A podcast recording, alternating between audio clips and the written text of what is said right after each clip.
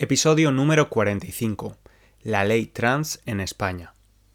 Hola, ¿cómo estás? ¿Cómo ha ido la semana? En Reino Unido parece que las restricciones por el COVID y la vacunación están teniendo resultados positivos. Esta semana el gobierno anunciaba algunas fechas provisionales de cuándo vuelven los niños al colegio, cuándo podremos volver a cortarnos el pelo a la peluquería o cuándo podremos volver a ir al pub a tomar una pinta. En España también las cosas están mejor. Parece que el mundo empieza a ver la luz al final del túnel. Si es la primera vez que escuchas el podcast, te informo de que puedes leer la transcripción de todos los episodios en www.spanishlanguagecoach.com. El objetivo del contenido que creo es que las personas puedan mejorar su español a través de temas que pueden interesar a estudiantes adultos, temas actuales o relacionados con la vida en España. También puedes encontrarme en Instagram y YouTube.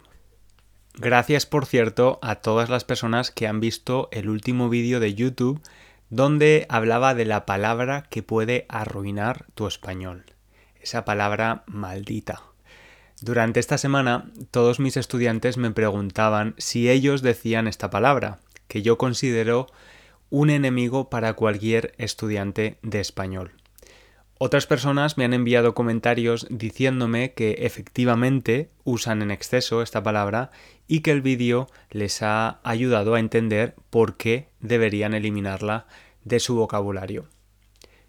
Antes de empezar a hablar sobre el tema de hoy, me gustaría hacer referencia a una valoración que recibí hace unos meses. Un oyente o una oyente del podcast en Francia escribió una valoración en iTunes con el título Disappointed, decepcionado o decepcionada en inglés. Esta persona decía que había escuchado todos los episodios del podcast y que le gustaba mucho mi trabajo. Sin embargo, sentía decepción por la forma en la que yo había tratado los comentarios de la escritora británica J.K. Rowling. Te pongo en contexto. En el episodio número 30 hablé de la cultura de la cancelación y puse como ejemplo el, caso de J.K. Rowling. Muchas personas la habían cancelado como autora, como escritora, por sus comentarios sobre las mujeres transexuales. Menciono esto porque no es posible responder a una valoración en iTunes y me gustaría dirigirme a esa persona. Si la persona me está escuchando, me gustaría pedirle disculpas porque entiendo que se sintiera ofendida. Haciendo autocrítica y después de haber preparado el episodio de hoy, es bastante posible que tratara el tema de una forma demasiado ligera. Así que ojalá me estés escuchando, te pido disculpas honestamente. También me gustaría volver a repetir algo. El objetivo fundamental de este podcast es enseñar español a través de temas diferentes. Soy profesor de español y esa es mi área de experiencia. E incluso sobre este tema también puedo tener visiones incorrectas. Cuando hablo de historia de España, tienes que considerar que no soy historiador. Cuando hablo de psicología, lo hago desde la perspectiva de una persona a la que le gusta la psicología y desde mi experiencia personal. Hoy voy a hablar de una ley y no lo hago como jurista, porque mi profesión no está relacionada con el derecho. Creo que Internet ha democratizado que muchas más personas podamos tener voz. Eso no significa que esa voz siempre diga cosas correctas, que siempre diga la verdad. Y creo que estarás de acuerdo conmigo con que es muy difícil ser crítico con la información. Hay muchas voces diferentes diciendo cosas completamente contrarias sobre un tema y bueno, necesitamos filtrar y cuestionar lo que oímos. Este podcast es una de esas voces que también pueden ser cuestionadas. Así que si alguna vez hay algo de lo que digo con lo que no estás de acuerdo o crees que no es verdad, por favor contacta conmigo y dímelo porque me estarás ayudando a mí también a mejorar y a ver o entender otros puntos de vista. En este episodio he intentado ser lo más responsable posible con toda la información y mostrar diferentes puntos de vista. Es uno de los episodios donde más he aprendido, sin duda alguna. Me he dado cuenta de lo desinformado que estaba en este tema, la verdad. En el proceso de recopilar la información me he dado cuenta de cómo he utilizado de forma incorrecta muchos términos. No sé si tú también estás un poco pez en este tema. Estar pez en algo es no saber, no tener mucho conocimiento sobre algo. Bueno, pues espero que si estás pez en este tema, el episodio pueda ayudarte con eso y también a continuar progresando con tu español. Ahora sí, empezamos. El título del episodio es La ley trans en España. Una ley es un conjunto de normas. Actualmente en España hay una gran controversia por la nueva ley trans, o mejor dicho, por el borrador de la ley, ya que la ley todavía no está en vigor, no está activa. El borrador de una ley o el borrador de un documento es el documento no definitivo, es decir, un documento al que todavía se le pueden hacer modificaciones, añadir cosas y borrar cosas. De ahí su nombre, borrador. Como digo, el borrador de la nueva ley trans está generando mucha controversia, es muy controvertido. Esta ley trans, o mejor dicho, usando el nombre completo, Ley para la Igualdad Efectiva de las Personas Trans, está siendo controvertida por varios motivos. El primero porque los miembros del gobierno no están de acuerdo con este borrador. El gobierno español actual es de coalición, un gobierno formado por dos partidos políticos diferentes, el PSOE, o Partido Socialista Obrero Español, y Unidas Podemos. El primero es un partido de centro-izquierda, mientras que el segundo es un partido de izquierdas en el espectro político. Aunque claro, si le preguntas a otra persona que conozca la política española, quizás te dé una visión diferente. Esta ley está siendo creada por el Ministerio de Igualdad, que está en manos de Unidas Podemos. Sin embargo, dentro del Partido Socialista hay algunas personas muy críticas con esta futura ley. Otro de los motivos por los que esta ley ha generado polémica es porque dentro del feminismo ha generado una división de visiones, de opiniones, como veremos más adelante en el episodio. Antes de entrar en los principales motivos de la polémica, es necesario que tengamos tres conceptos muy claros. El sexo biológico, el género y la identidad de género. El sexo biológico es la etiqueta que nos asignan cuando nacemos dependiendo de varios factores como los genitales, cromosomas y hormonas, se nos asigna un sexo, hombre o mujer. Esto es en la mayoría de los casos, pero también es importante mencionar a las personas intersexuales, que nacen con características físicas que no están en el espectro tradicional de hombre o mujer. Por otro lado tenemos el género, este incluye las expectativas y roles que tradicionalmente se han asignado a un sexo u otro. Estas expectativas varían en diferentes culturas y pueden variar con los años. Hablando con estudiantes de español, me he dado cuenta de lo ridículos que pueden ser a veces estos roles de género. Recuerdo una vez que una estudiante me dijo que en su país había carne que comían los hombres y carne que comían las mujeres me dijo que era muy raro que un hombre comiera pollo, por ejemplo, porque se consideraba una carne tradicionalmente femenina. También se sorprenden cuando les cuento algunas cosas de España. En la región de España, de donde soy yo, Valencia, hay muchos chicos que se depilan, no tienen pelos en las piernas. La depilación de las piernas ha sido algo tradicionalmente femenino, pero que en los últimos años ha cambiado. Por último tenemos la identidad de género. Esta es cómo nos percibimos, cómo nos identificamos. Si esta identidad de género coincide, es decir, es igual a nuestro sexo biológico, somos cisgénero. Cuando no coincide, es decir, cuando el sexo asignado al nacer y la identidad de género es diferente, hablamos de personas trans. Ahora que tenemos claros estos tres conceptos, veamos cuál es el objetivo de esta ley. Las personas transgénero son personas cuyo sexo asignado al nacer no se corresponde con su identidad de género, como acabamos de explicar. El objetivo de la ley es proteger a estas personas que históricamente han sufrido una gran discriminación. La transexualidad fue considerada una enfermedad hasta el año 2018 por la OMS, la Organización Mundial de la Salud. Por cierto, la homosexualidad también estuvo en esta lista de enfermedades. Sin embargo, salió de ella mucho antes, en 1990. El objetivo de la ley trans española es modificar la ley actual para dejar de considerar la transexualidad una enfermedad, en línea con lo que dice la Organización Mundial de la Salud. Otro de los objetivos de la ley es tratar de incentivar de promover la contratación de personas transexuales. La ley quiere ofrecer bonificaciones, ayudas a empresas que contraten a personas transexuales.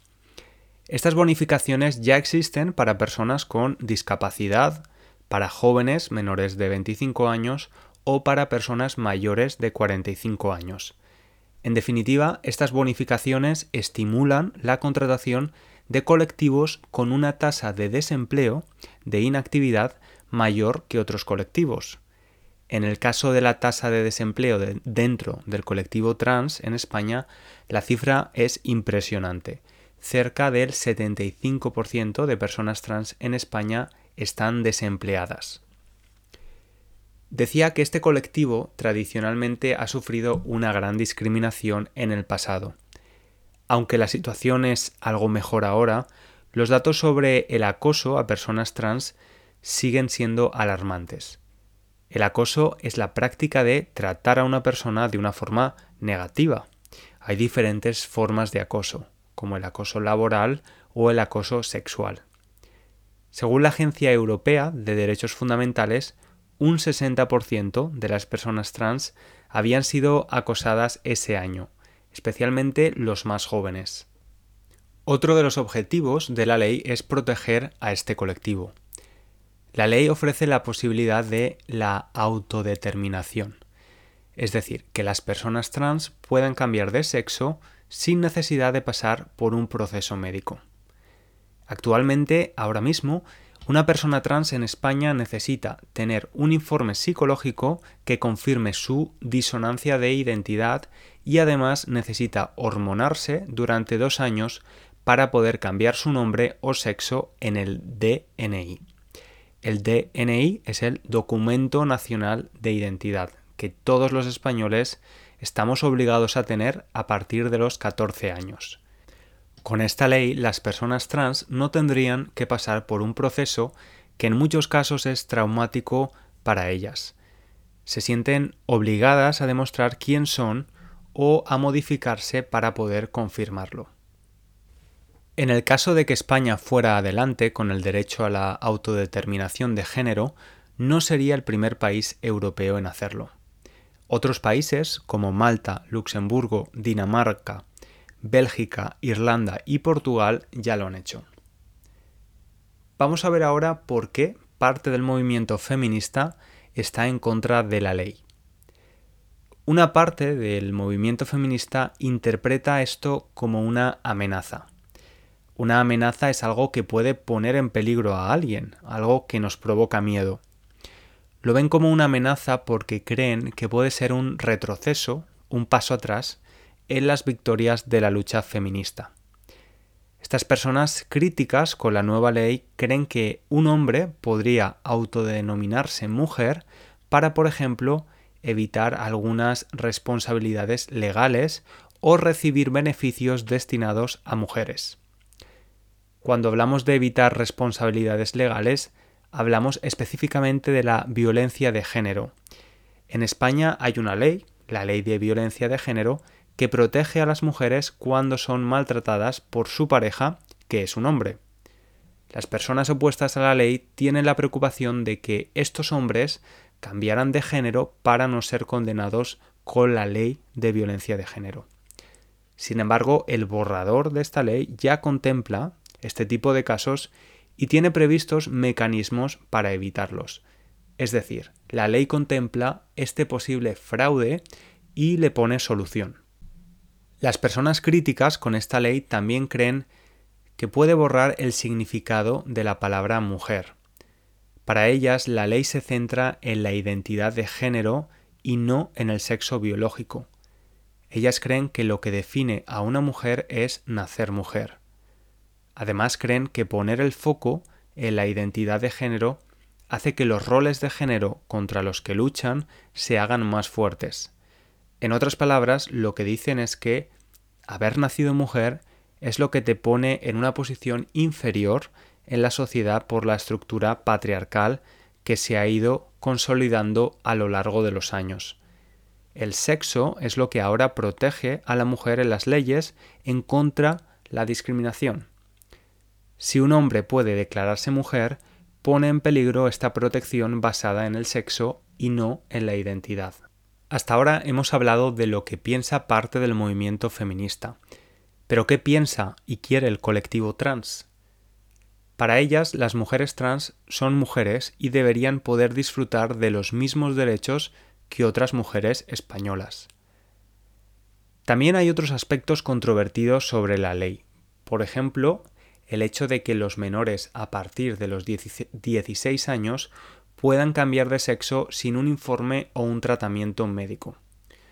La ley dice que esto permitiría proteger a los menores trans que quieren cambiar de género cuando sus padres se oponen a ello. Es sin duda un tema complejo, y a mí lo que más me preocupa es la división que ha aparecido en el movimiento feminista. La vida no es un camino de rosas para nadie, no es fácil para nadie, pero creo que podemos estar de acuerdo en que las personas trans lo tienen todavía más difícil en la sociedad actual. Si hay una ley cuyo objetivo es mejorar la protección de estas personas, que es una minoría tradicionalmente discriminada, ¿por qué no hacerlo? Como he dicho, es un borrador, no es una ley definitiva. Ni siquiera sabemos si finalmente se aprobará. En el caso de hacerse, por supuesto, se tendrá que hacer con todas las garantías para proteger a todos los colectivos. También evitar los posibles fraudes de los que hemos hablado antes. En el episodio 29 hablé de la homosexualidad en España cuando era pequeño veía en la televisión a los personajes gays como si fueran una caricatura. E incluso a veces estaba el típico hombre heterosexual que pretendía ser gay para poder ver a sus amigas desnudas, sin ropa. Estoy hablando de ficción, no de casos reales. El miedo de algunas personas a que otras personas se declaren trans me recuerda un poco a esto. Se habla de ello como si la orientación sexual o la identidad de género fuera un juego. De la misma forma, cuando en España estaban creando la ley del matrimonio homosexual, miles de personas salieron a la calle para protestar. Protestaban porque tenían miedo a que el modelo de familia tradicional se extinguiera. Tenían miedo de que la supervivencia de la especie humana estuviera amenazada. E incluso algunos veían esta ley como un primer paso para que en el futuro las personas nos pudiéramos casar con nuestro perro, por ejemplo. ¿Algunos de esos miedos se han hecho realidad? No. Los matrimonios convencionales continúan, la especie humana no se ha extinguido y las personas no pueden casarse con su perro. Lo que se ha hecho realidad es que la discriminación hacia las personas homosexuales haya disminuido y la aceptación del matrimonio homosexual haya aumentado en los últimos años. Porque a veces las leyes hacen que la sociedad evolucione, avance. Hemos llegado al final del episodio. Gracias por pasar este rato conmigo y nos escuchamos el próximo día. Un abrazo.